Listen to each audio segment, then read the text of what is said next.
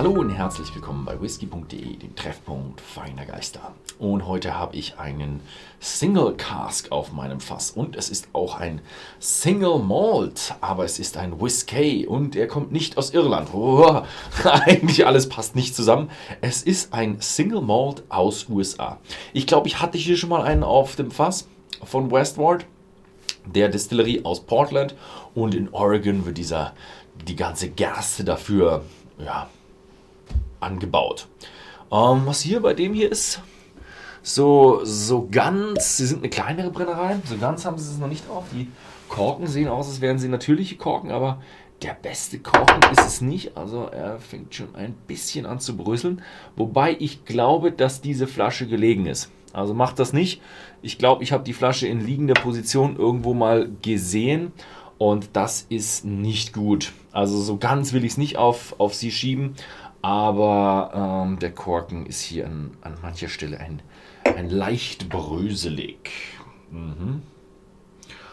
Mhm. Also ich hoffe mal, der, der, Korken ist jetzt sehr nass gewesen. Und äh, ich hoffe mal, das wird in Zukunft ein bisschen besser mit der Flasche. Gut. Mhm. So. Oh, ein, ah ja, es ist ein, sehr komisch schön süß, schön karamellig. Also man merkt, wow, viel, viel frisches Fass drin. Merkt man definitiv.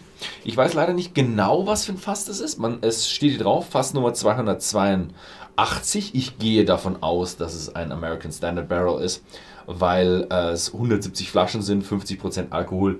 Wenn man da so ein bisschen rumrechnet, dann kommt man sicher drauf, dass das irgendwo ja so ein 52 Gallonen Fass ist. Dann äh, exklus, exklusiv äh, bei whisky.de. Bottling Day 12.07.2021. Also es gibt äh, limitiert und ist ein, ja, man merkt so, wenn man so reinriecht, merkt man so, oh ja, First Fill, Single Malt, und dann merkt man so, wow, der ist aber First, First, First Fill, weil man merkt einfach, wow, krasse additive Reifung. Also hier würde ich echt gerne wissen, was würde passieren, wenn man hier eins dieser Fässer wieder verwenden würde und den ein bisschen länger drin lassen würde. Mhm. Ja.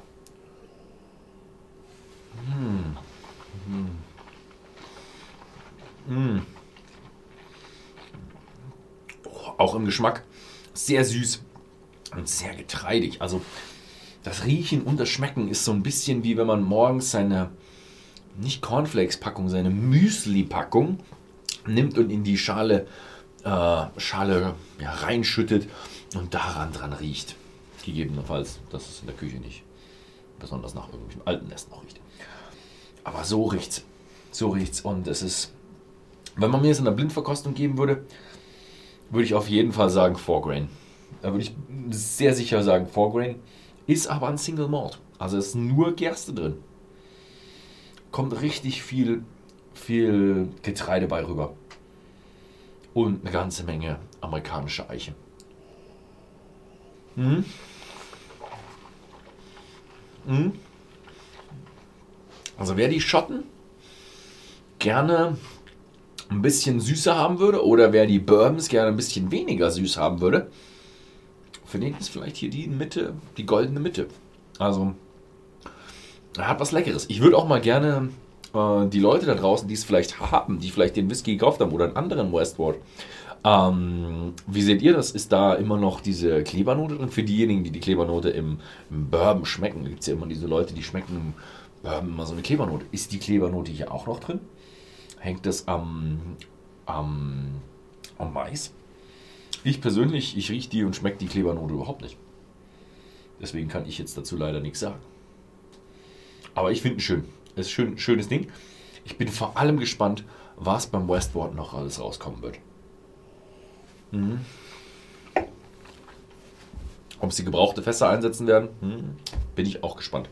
Also ich werde irgendwann werde ich schon noch mal eine Tour nach Amerika machen, dann werde ich auch mal dort vorbeikommen, gegeben, dass die Brennerei in Zukunft auch noch so erfolgreich wird, wie sie es jetzt am Start hingelegt hat. Ja. Ansonsten vielen Dank fürs Zusehen und bis zum nächsten Mal.